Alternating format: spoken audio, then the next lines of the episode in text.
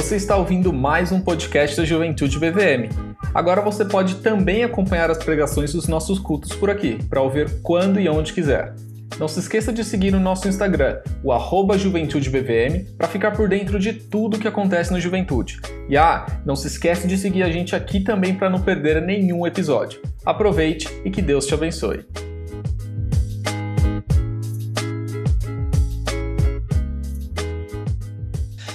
Senhor, eu quero te agradecer de todo o coração, Pai. Te agradecer porque os teus planos são muito perfeitos, os teus planos são é, muito maiores do que a gente pode imaginar, muito maiores do que a gente pode conceber.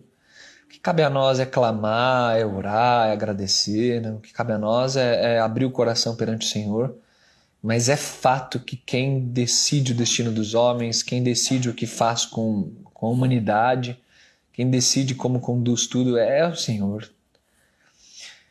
E isso gera em mim, eu acho que nos meus irmãos também, mas gera em mim uma um senso assim de temor mesmo, como diz a palavra. Eu, eu fico assustado.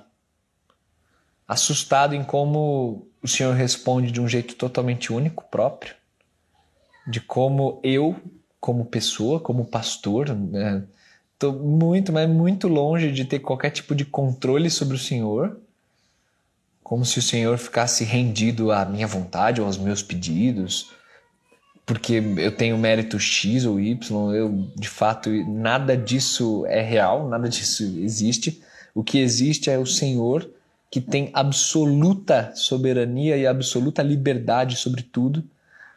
O Senhor pondera sobre tudo, pesa as coisas na tua balança, marca as coisas com precisão na tua agenda e o Senhor toma livremente decisões e o que cabe a nós é aceitar e é crer que as tuas decisões são sempre melhores. Então, Pai, hoje a gente está aqui mais uma vez, sendo muito honesto com o Senhor, é, num molde que, assim, não é o nosso predileto, não, né, pai? Eu não queria estar aqui na, na poltrona em casa, com o celular, sem ver meus irmãos, sem abraçar, sem cantar junto, sem ficar depois do culto conversando, sem poder sair para comer com eles, sem poder se alegrar, sem a gente poder se alegrar juntos. Eu confesso ao Senhor que não era o que o meu coração queria. Mas se torna o que o meu coração quer a partir do momento que eu entendo que isso é o que o Senhor quer. Então eu quero alinhar o meu querer com o teu, Senhor. Eu quero alinhar os meus desejos. Eu quero alinhar os meus pensamentos com os teus. Eu não quero ser encontrado pensando, querendo, fazendo coisas diferentes do que o Senhor determinou. Então eu quero te agradecer por essa maneira perfeita com, com, a, com que o Senhor governa a história, governa a minha história. Obrigado, Pai. E obrigado porque foi do teu agrado que outra vez a gente estivesse aqui e outra vez a gente estivesse comemorando a Páscoa de maneira separada, mas totalmente unidos espiritualmente, unidos em torno da tua palavra. E, Senhor, que paz que isso gera em nós, que paz. Muito obrigado. Obrigado por esse tempo sagrado, Senhor. Obrigado pelos motivos de oração, obrigado por, pelo que cada um tem aí no íntimo é, cada preocupação, cada nome que está lidando com saúde, cada, cada situação, Senhor. Obrigado porque o Senhor continua sendo rei, continua sendo bom, continua cuidando da gente. Te louvo e peço que a tua presença, a tua compaixão fique com a gente e fale ao nosso coração nessa noite de reflexão bíblica. Em nome e no poder de Jesus nós oramos. Amém, Senhor. Amém, galera. É isso aí, vamos lá. Vamos abrir a palavra e vamos mandar ver. Eu escrevi, eu fiz uma. Ih, mano, onde eu pus a Bíblia? Ué, tava aqui do meu lado, meu amigo.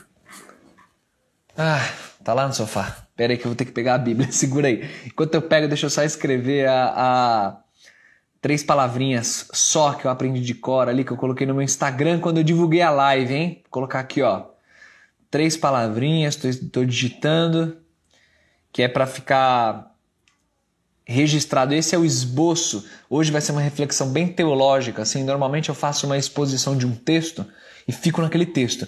Hoje a gente não vai fazer assim. Hoje a gente vai conversar sobre esse assunto, Páscoa, à luz desses três termos que eu estou escrevendo aqui, ó. Violência, silêncio e glória.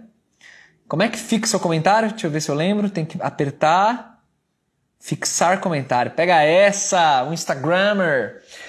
Essas três palavras aí, ó, vão ser o nosso esboço teológico: violência, silêncio e glória. A gente vai conversar sobre a narrativa pascal e, e associando isso à nossa própria vida. Então é, é, abre o coração aí, cara, abre o coração para o que Deus tem, tá bom? Eu vou buscar minha Bíblia, que eu cabeça de bagre, que eu, eu não tava com ela por perto. Então enquanto eu tô buscando, solta os coração aí pra, pra curtir a minha estupidez, tá bom? E pra chamar mais gente pra ver. Só vou buscar, tá ali no braço do sofá. Não, não preciso buscar. Minha esposa saiu lá do banheiro que tava com as crianças para me trazer, deixando ela lá. Obrigado, obrigado. Ai, gente. Gente, isso aqui é meu microfone, tá bom? Eu cansei de ficar deixando ele na orelha que ele fica caindo, agora vocês vão ficar vendo isso aqui, ó. Tic, tic, tic. Ih, vamos lá então. Agora com a Bíblia em mãos, porque um servo do Senhor nunca esquece a sua Bíblia. Amém? Abre aí. Abre aí comigo, gente. Mateus capítulo 26. Ele só vai ser o texto ponto de partida. Eu não vou expor esse texto a fundo, tá? Mateus 26. Texto, inclusive, que nessa semana a gente contando e lendo a história de Páscoa né, para as meninas, é, eu li e contei desse texto aqui para elas. Foi muito legal. A Alice não parecia entender muito, não, mas ela estava lá, ouvindo também, interagindo. Ah, ah, ah. Foi bom. Mateus 26, eu vou ler aqui para vocês é, a partir do 59, tá? Mateus 26, verso 59 em diante. Diz assim, ó. Ora, os principais sacerdotes e todo o sinédrio procuravam algum testemunho falso contra Jesus, a fim de o condenarem à morte. E não acharam, apesar de se terem apresentado muitas testemunhas falsas. Mas afinal compareceram duas, afirmando: Este disse: Posso destruir o santuário de Deus e reedificá-lo em três dias. E levantando-se o sumo sacerdote, perguntou a Jesus: Nada respondes aos, ao que estes depõem contra você? Jesus, porém, guardou silêncio. E o sumo sacerdote lhe disse: Eu te conjuro pelo Deus vivo, que nos digas se tu és o Cristo, o Filho de Deus. Respondeu-lhe Jesus: Tu o disseste. Entretanto, eu vos declaro que desde agora vereis o Filho do Homem assentado à direita do Todo-Poderoso e vindo sobre as nuvens do céu. Até aqui, esse é o trecho que eu quero é, usar como ponto de partida para a nossa reflexão. Quando eu falo desses três termos, violência, silêncio e glória, eu falo deles porque é muito óbvia a associação com os três dias referentes à morte e ressurreição de Cristo. Então, por exemplo, quando a gente fala de violência, a gente fala da sexta-feira. A sexta-feira da morte, da crucificação, do abandono, da humilhação. Essa sexta-feira foi uma sexta-feira absolutamente marcada por violência. Quando a gente pensa no sábado, que é o, seria né, no, na correspondência o dia de hoje, né, o sábado seguinte à morte de cruz, esse sábado ele denota silêncio. É o sábado em que os discípulos estão amargando né, a tristeza, a tragédia, lidando com todos os sentimentos que vêm a partir do, da ausência de Jesus ali com eles. Né? Eles falam: Meu Senhor morreu, e agora? Aquele silêncio, o que, que vai ser de nós? E quando a gente fala de glória, Obviamente a associação é com o domingo da ressurreição. Cedinho, no primeiro raio do sol, antes do primeiro raio do sol chegar, a pedra já estava sendo estourada e Jesus já estava ali em vida novamente, trazendo glória. O insight teológico que eu quero trazer para vocês é que esses três termos, presentes assim de maneira vívida né, e bem ilustrativa, nesses três dias de morte, o sábado da espera e a ressurreição de glória ali, né? Então, esses três termos, três conceitos presentes nesses três dias, eles são três conceitos, na verdade, presentes nos, nos momentos antecedentes à morte de Jesus, ainda, é, ainda nessa narrativa pascal, que começa ali no domingo que costumeiramente é chamado de domingo de Ramos, né, que é o domingo da entrada triunfal, é o domingo em que Jesus entrou em Jerusalém. Ele entrou no domingo e ele morre na sexta-feira subsequente. Né? Então a narrativa pascal é desse domingo para frente. Então ao longo dessa narrativa pascal a gente vê esses três conceitos é, é, acontecendo, como nesse texto que a gente acabou de ler, vou mostrar para vocês. Mas a gente vê na realidade, esse é o gancho que eu quero puxar com vocês, a gente vê esses três conceitos, violência, silêncio e glória, perpassando toda a nossa vida. A gente vê esses conceitos tomando conta da nossa caminhada, da sua história pessoal, da nossa história como família, como igreja. A gente vê esses três conceitos tendo espaço tendo lugar. E a gente tem que saber lidar com o fato de que na agenda de Deus existe espaço para esses três conceitos. Faz parte da história da redenção, da história da salvação. E a gente tem que passar com o coração muito humilde, muito quebrantado, muito sereno, né, quieto na presença dele por esses três momentos, né, até chegar na, na, na glória, aquela alegria que, que explode, né. Então, por exemplo, nesse texto que eu acabei de ler para vocês, onde que a gente vê esses três conceitos de violência, silêncio e glória? A violência, ela acho que não precisa nem expor muito o, o, o tanto que existe de, de violência contra Jesus, especialmente na narrativa pascal, né? Por exemplo, aqui o texto começa um pouquinho antes do que a gente leu, no verso 57, dizendo que Jesus foi preso e foi levado para casa de Caifás. E a galera estava toda reunida lá, num horário que não era horário de julgamento. Isso é à noite, né? Eles estão lá no jardim do Getsemane, depois da ceia da Páscoa. Ele é levado ali, ele passa a madrugada ali, e na sexta-feira de manhã, quer dizer, no amanhecer, ele já é encaminhado para Pilatos. Então, assim, são muitas ilegalidades no julgamento de Cristo e muita violência sendo cometida contra ele, né? Você tem traição. Cara, como é difícil lidar com traição, né? Traição de alguém que estava próximo, comendo do prato, é a expressão que Jesus usa, né? Alguém que conviveu três anos sendo abençoado, tendo responsabilidades, era o tesoureiro do grupo. O cara cuidava das finanças, era alguém que tinha prestígio, né? Cara vai lá e trai com um beijo ainda. A traição foi com um beijo. Tipo, isso é, isso é muito emblemático, né? Então, é muita violência contra Jesus. A violência física, então, não sei, em época de Páscoa, vira e mexe, passa, né? Paixão de Cristo na TV, né? Ou a gente vai lá ver, porque o filme é fantástico mesmo, né? Já tem.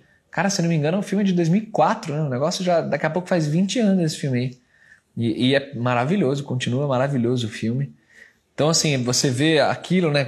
Porque eu, eu menciono o filme? Porque é um negócio visual, né? Quando você vê aqueles flagelos, aquela violência toda isso te remete a toda a angústia, a toda a dor que Cristo sofreu, né? Então, violência, assim, é, é, acho que a gente pode discorrer bastante, mas a gente, é bem conhecido, né? Os caras tentando achar testemunho falso contra Cristo, olha o que o texto fala.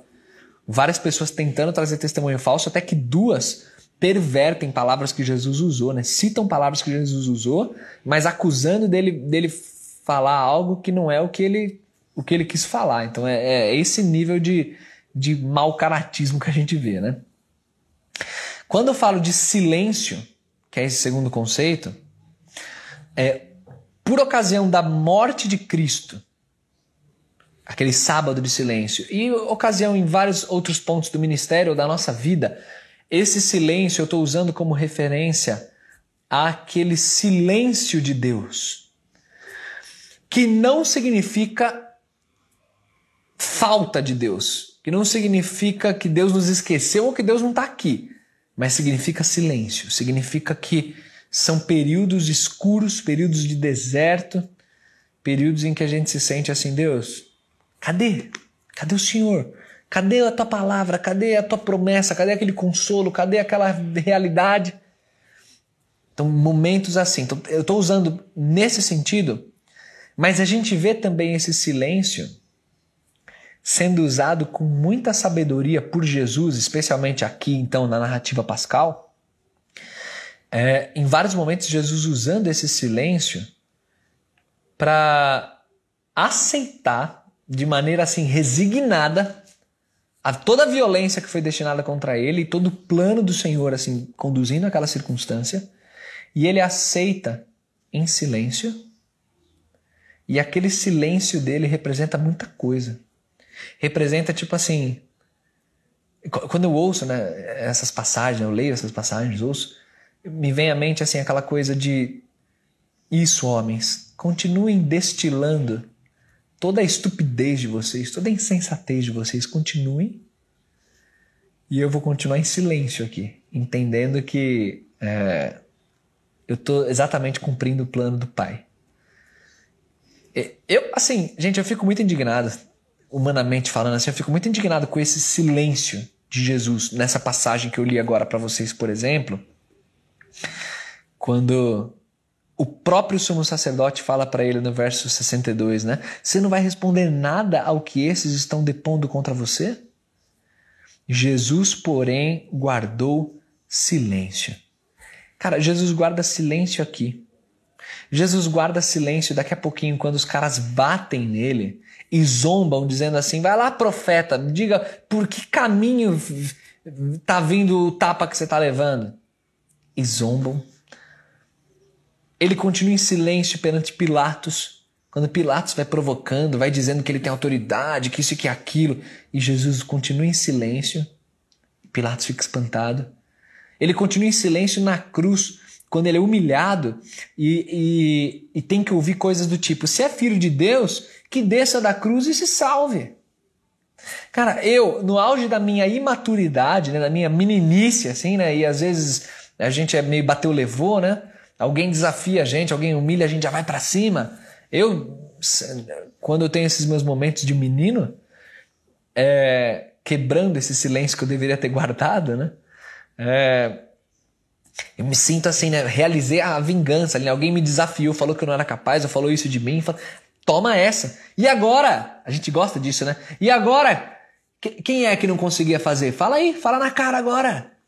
Toma! Sabe, a gente não é assim? Só que Jesus, esse silêncio dele é, é de uma beleza, de uma profundidade tão grande, porque ele não precisa provar nada para ninguém. Ele não precisa interagir com a estupidez humana, com a incredulidade humana. Ele não precisa. Deixa as pessoas pensarem, deixa as pessoas falarem, deixa as pessoas até humilharem. Eu vou guardar o meu silêncio. Eu acho isso Profundo demais. Só que tem o terceiro elemento, que é o elemento de glória. Porque logo em seguida Jesus rompe esse silêncio e aí ele responde: É como você está dizendo.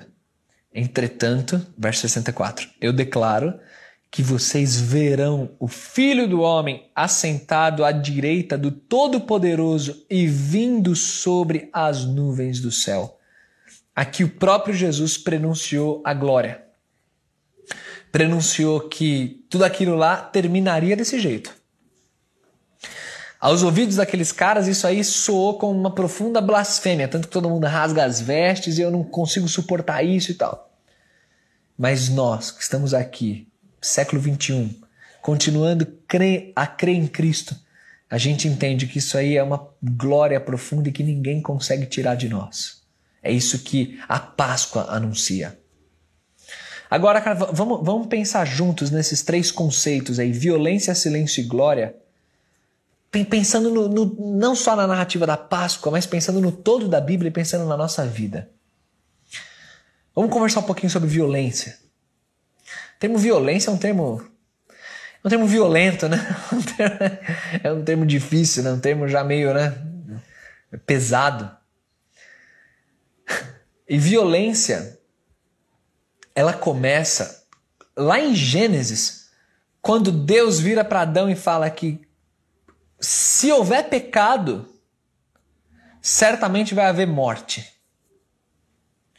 E quando a morte entra no mundo, a violência entra junto com ela.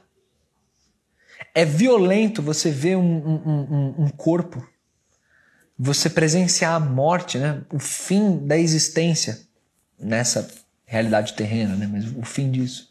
Você olha e fala: Meu, isso incomoda, isso machuca. A história humana, ela começa com violência quando os primeiros irmãos, o primeiro par de irmãos, um assassina o outro. Em Gênesis. Quer dizer, os nossos pais, Adão e Eva, começam virando as costas para Deus e se escondendo de Deus. E o primeiro par de irmãos, um irmão, assassina o outro. Isso já é o tom da música. Sabe uma música que quem curte música aí tem um tom, né? O tom da música é Lá maior. Aí a música inteira tá naquela chave ali, quer dizer, tudo vai acontecer naquele tom. Segundo aquele campo, que a gente chama de campo harmônico, né? O tom da humanidade, né? o tom em que a humanidade é regida é o tom da violência. É ali. Qual, qual que é o tom da história humana? Caim e Abel respondem. É o tom da violência, do assassinato. É aquilo ali, cara. E o que a gente vê se seguir de lá para cá é só violência. É violência o tempo todo, é violência na TV, violência na internet, violência na família, é violência na nossa casa.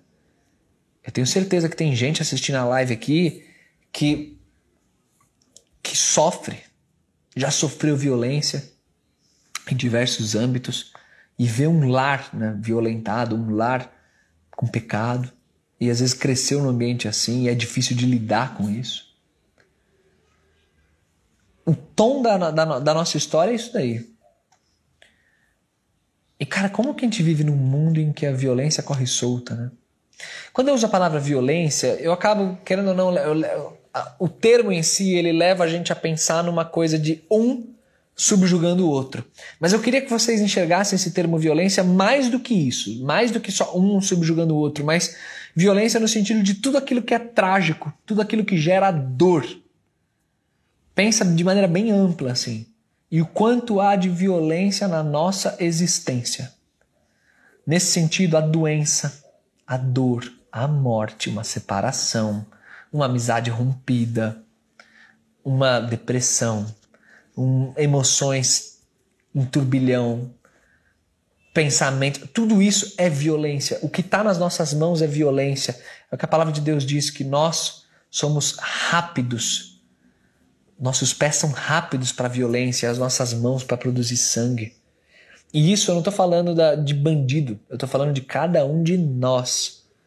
Nós temos que reconhecer humildemente que nós já fomos e ainda somos muitas vezes instrumentos de violência por meio do nosso pecado quando a gente violenta a consciência de alguém, quando a gente ofende alguém, quando a gente peca, quando a gente leva alguém para longe de Deus. A violência é a nossa marca. Somos naturalmente violentos. Somos contrariados e respondemos com violência. E cara, a gente está encerrado nessa condição. Por nós mesmos o que a gente sabe fazer é só isso. Essa é, o nosso idioma é esse aí. E é duro reconhecer isso. Não sei se tem alguém ouvindo e tá meio relutante, assim, não, eu não sou, eu sou uma pessoa do bem, sou uma pessoa legal, sou uma pessoa tranquila, eu não sou, eu sempre procuro ajudar o próximo. Eu sei que sim. Eu imagino que sim, não, não digo que está mentindo, não. Também sempre procuro ajudar o próximo. Eu, eu imagino a boa intenção que você tem. Mas, apesar da sua boa intenção, o que a gente consegue produzir tantas e tantas vezes é violência. A gente até tenta ajudar. Às vezes, até na, na ânsia de ajudar alguém, a gente acaba falando palavras duras de um jeito que não deveria. A violência é a nossa marca, cara. A gente tem que reconhecer isso. E a violência, ela tá dentro do plano de Deus. Obviamente que Deus não ama a violência no sentido de que ele não criou um mundo para. É, é, quando ele criou o mundo e avaliou que tudo era bom, a violência não estava ali. É, o, o, universo, né? Quando ele cria o, o, o, universo, a violência ela vem por meio de uma rebeldia da criatura, rebeldia de Satanás. É, Só que Deus, mesmo diante disso tudo, ele, ele ainda ele pega essa violência toda e ele canaliza até mesmo a violência para algo bom. E nisso, e isso eu vejo muito claramente exatamente na narrativa de Páscoa. Deixa eu defender esse ponto com vocês. Sabe uma coisa que eu acho muito bonita na narrativa de Páscoa? É assim, ó. O cumprimento do plano de Deus em Cristo utilizava, se valia da nossa própria violência. É tipo assim, é, sabe, é uma ilustração, é, é um pouco difícil de expressar, mas assim, é meio que. É como se Deus pegasse alguém que só sabe produzir violência, só sabe dar soco. E a única coisa que, que Deus fez foi assim, ele, ele só mudou assim um pouquinho a direção. Em vez de você dar soco indo para cá, você vai dar soco indo para lá. E, e, eu vou usar esse seu ímpeto violento, violento, inclusive esse seu pecado, eu vou usar para bons propósitos. Tipo, o que é muito doido lendo os evangelhos, o finalzinho dos evangelhos, é que você vê violência por tudo quanto é lado. Mentira, traição, espancamento, abandono, negação. Você vê isso o tempo inteiro no final dos evangelhos, inclusive nos discípulos. Com os olhos humanos, você olha aí e fala, não tem como sair coisa boa disso. Isso aí é só tragédia. Mas quando você amplifica o foco, você olha lá de cima, você vê que na verdade Deus canalizou espancamento, traição, negação, mentira, ira. Tudo isso Deus canalizou enquanto mantinha a esteira do seu propósito soberano funcionando perfeitamente e a história caminhando em cima dessa esteira. Eu não sei se eu consegui expressar para vocês, mas vocês, você percebe como é fantástico isso? Tipo, Deus pega aquilo que é mais nojento no homem e mexe numas pecinhas aqui e ali e faz com que tudo isso seja canalizado para louvor dele. Onde eu quero chegar é que Jesus bebeu toda essa violência, porque esse era o plano de Deus. E é por meio da nossa violência. Cara, a gente matou Jesus. Você tem noção da. Você já viu? Teve até um vídeo recente, eu vi no, no Instagram, publicado ontem, é, de uma professora de anatomia. Muito legal o vídeo, cara. Muito legal. Uma professora de anatomia contando como que é a, a, a morte de Jesus, né, do ponto de vista anatômico, a crucificação, os pregos tal. Cara, aquela violência toda que a gente despejou em Cristo, na verdade era o projeto que Deus usou para para produzir o maior bem que a humanidade já viu, que é a salvação. Então, esse é o Deus que a gente crê. Você está diante de um monte de violência, morte, doença, tragédia. Você olha e fala, rapaz, isso aqui não tem é, mais de 300 mil mortos, isso aqui não tem não tem lógica isso aqui. Isso aqui não tem esperança. Isso aqui já era, é catástrofe, acabou. Mas não, cara, não acabou. Não acabou. Porque Deus pega toda essa violência, toda essa dor, e ele canaliza exatamente para os bons propósitos dele. Isso é muito bonito. Esse é o Deus que eu sirvo. Esse é o Deus que você serve. E a gente acessa isso por meio da fé. Agora a gente precisa de fato ter muita fé porque, embora a gente compreenda isso pela palavra, a gente tem que lidar no nosso dia a dia tantas vezes com o silêncio de Deus. Sabe essa indignação que eu compartilhei com vocês de Jesus, a galera tá te humilhando, a galera tá falando que você não tem poder para descer da cruz. Jesus, estala os dedos e, e, e faz a pessoa que disse isso explodir, virar do avesso assim e ser humilhada em praça pública, todo mundo vem e fala: "Fala, vai, fala do meu Deus". Jesus faz isso, por favor. Eu, humano, minha indignação é essa. Só que Jesus não faz isso. Deus, que é infinitamente sábio, guarda silêncio quando ele julga que o silêncio é a melhor coisa a ser feita. Como Jesus fez. Deixou as provocações correrem. Deus guarda silêncio, muitas vezes em que eu sinto que eu não aguento mais um sofrimento, uma dor, e eu falo: Deus, se manifesta, Fala, faz alguma coisa para eu ver que você está aqui. E às vezes ele continua em silêncio, querendo de mim fé.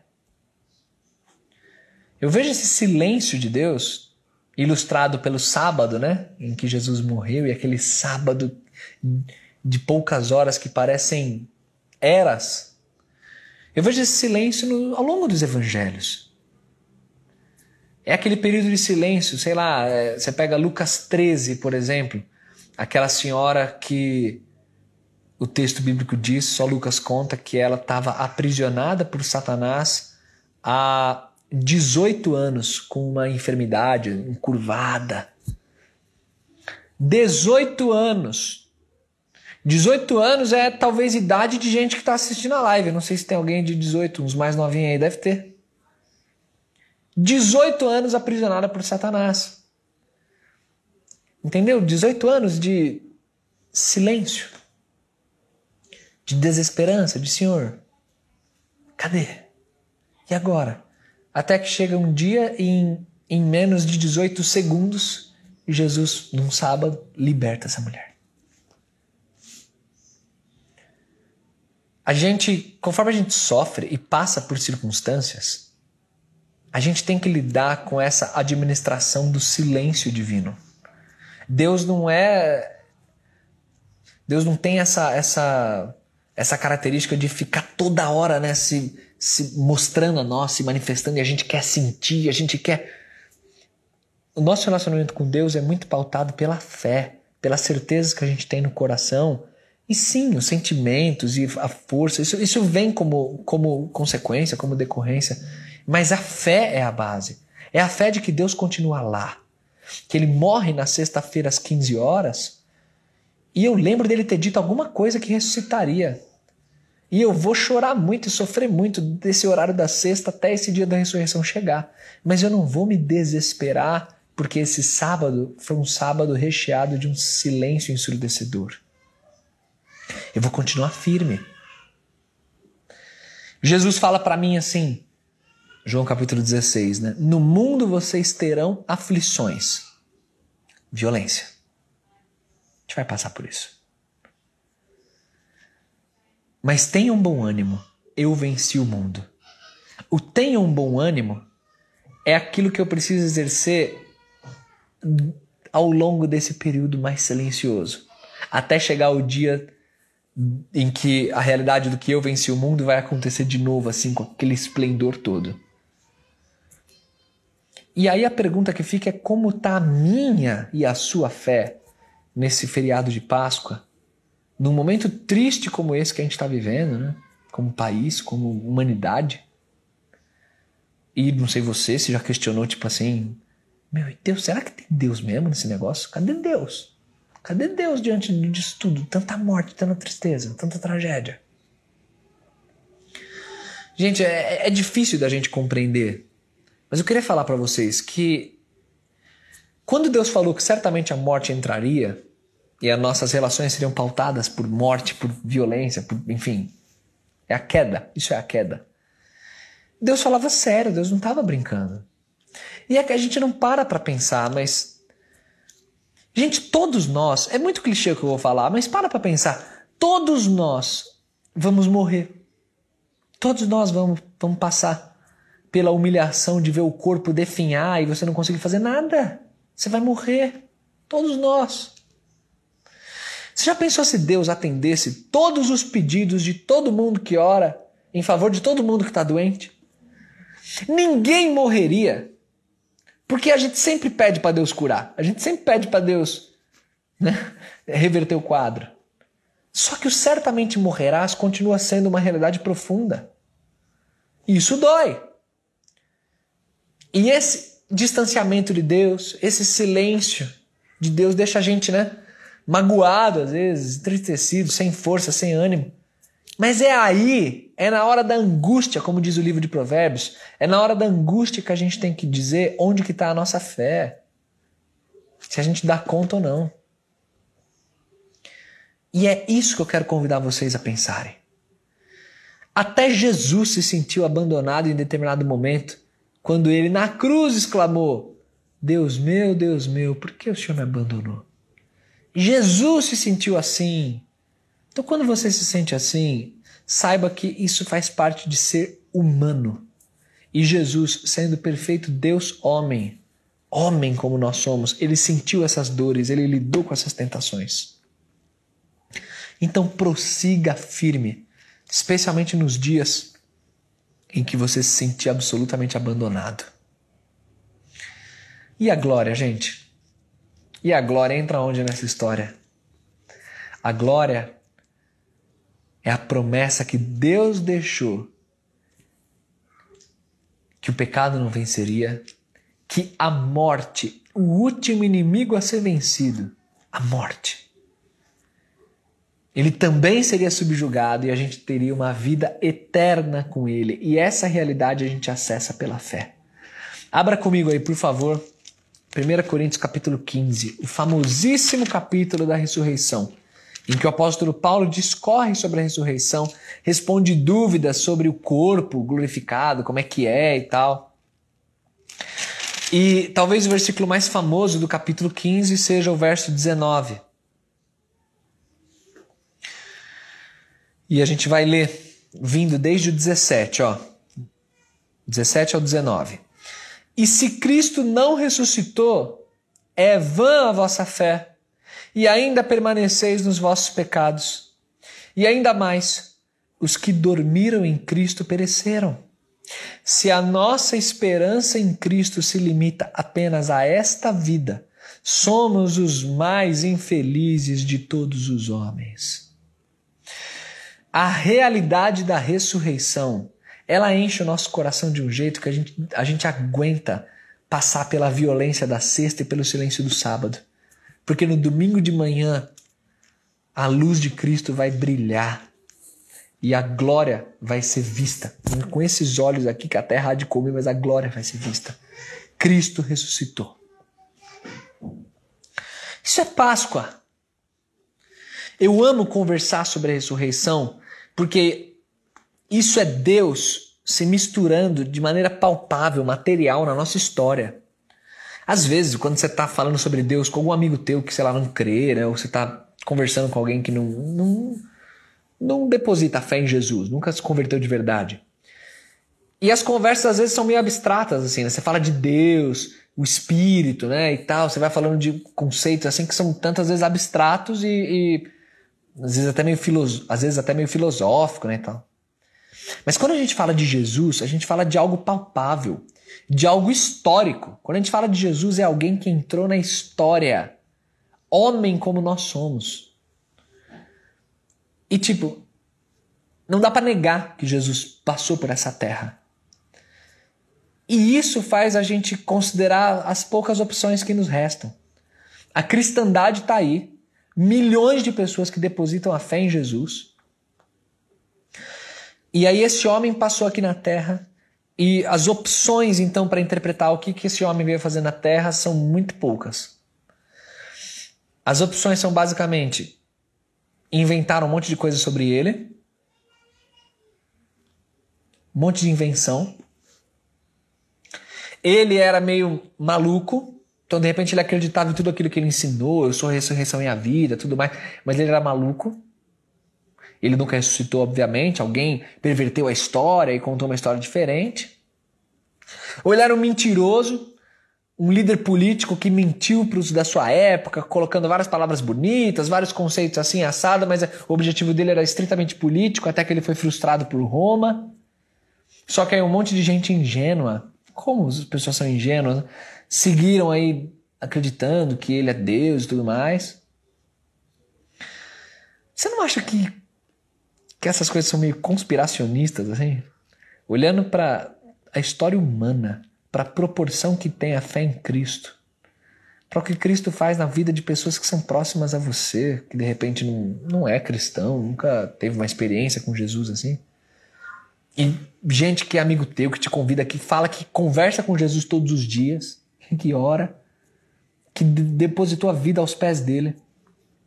Você não acha que é meio conspiracionista você olhar para a Bíblia, esse patrimônio da humanidade, registro histórico acurado de quem foi Jesus, olhar para tudo isso e falar: não, isso aí é, foi invenção, foram uns monges malucos que para dominar o povo, sabe? Você não acha que é meio assim, fora de esquadro?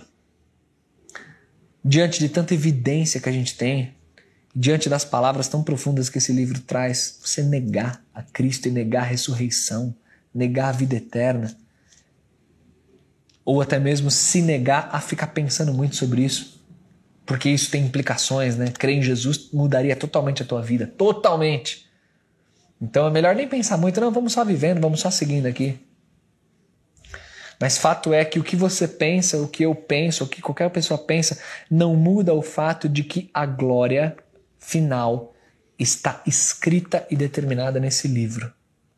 E essa glória final foi anunciada de maneira poderosa naquele domingo há dois mil anos, quando Cristo arrebenta aquela pedra, arrebenta a morte e diz: Quem crê em mim tem a vida eterna. Tem, desde hoje, não é terá, é tem. Quem crê em mim já inaugurou a caminhada eterna. Essa é a glória que nos espera. A gente lida assim com violência, com silêncio. Mas tudo isso crendo na glória que ninguém consegue tirar. Que quando você vê um corpo morto, já que morte é o que tem acontecido ao nosso redor o tempo todo nesses dias, você vê aquele corpo morto que não parece nem real. E você olha e fala, cara, a doutrina da ressurreição existe. Cristo vai ressuscitar esse corpo. Como é que pode? Eu não sei como é que pode, mas pode. É o que 1 Coríntios fala, pode. Paulo vai falar. Aquilo que é revestido de corruptibilidade será, re... será revestido de incorruptibilidade. Quer dizer, é um corpo totalmente novo. Verso 50 do capítulo 15. Isto eu afirmo, irmãos: carne e sangue não podem herdar o reino de Deus, e nem a corrupção herdar a incorrupção. É uma obra de Deus transformando, glorificando o corpo, e isso está sendo anunciado pela palavra de Deus. Creiam nisso e prossigam firmes nisso, porque isso é Páscoa, isso é o Evangelho, é o Evangelho da transformação. Se você chegou nessa live aqui e está tendo uma vida bem igual há muito tempo e Deus não está fazendo parte da tua vida. Eu queria te fazer pensar nesses três conceitos aí que a Páscoa retrata tão bem e te fazer focar na glória de Deus, a glória que a ressurreição anuncia. Foca nisso. Tira um pouquinho o olho da violência, do silêncio, do abandono. Olha para a glória de Deus que essa é a promessa do Evangelho. E é por conta disso que a gente pode dizer como os dois últimos versículos do capítulo 15, e eu encerro essa reflexão com eles. 57 e 58 do capítulo 15 de 1 Coríntios. Graças a Deus que nos dá a vitória por intermédio de nosso Senhor Jesus Cristo. Portanto, meus amados irmãos, sejam firmes, inabaláveis e sempre abundantes na obra do Senhor sabendo que no Senhor o trabalho de vocês não é vão. Nunca é vão, gente. Não é vão a gente estar tá aqui nesse culto, dedicando como adoração sagrada né, esse tempo aqui. Não é vão você se esforçar nos ministérios da igreja. Não é vão você pregar para as pessoas que você ama. Não é vão você orar nominalmente por quem está ao seu redor. Não é vão você ter que beber o cálice de violência que a gente bebe por viver nessa terra. Não é vão porque Jesus também bebeu desse cálice e ele venceu. Não é vão a gente aguardar Deus se levantar e responder à medida que Ele quer e do jeito que Ele quer. Porque, embora o sábado de silêncio nos frustre, o domingo de manhã é um domingo de ressurreição. Vamos orar. Pai, quero te agradecer e te dedicar, Senhor, essa leitura da tua palavra. Quero te agradecer cada vida que está acompanhando esse culto.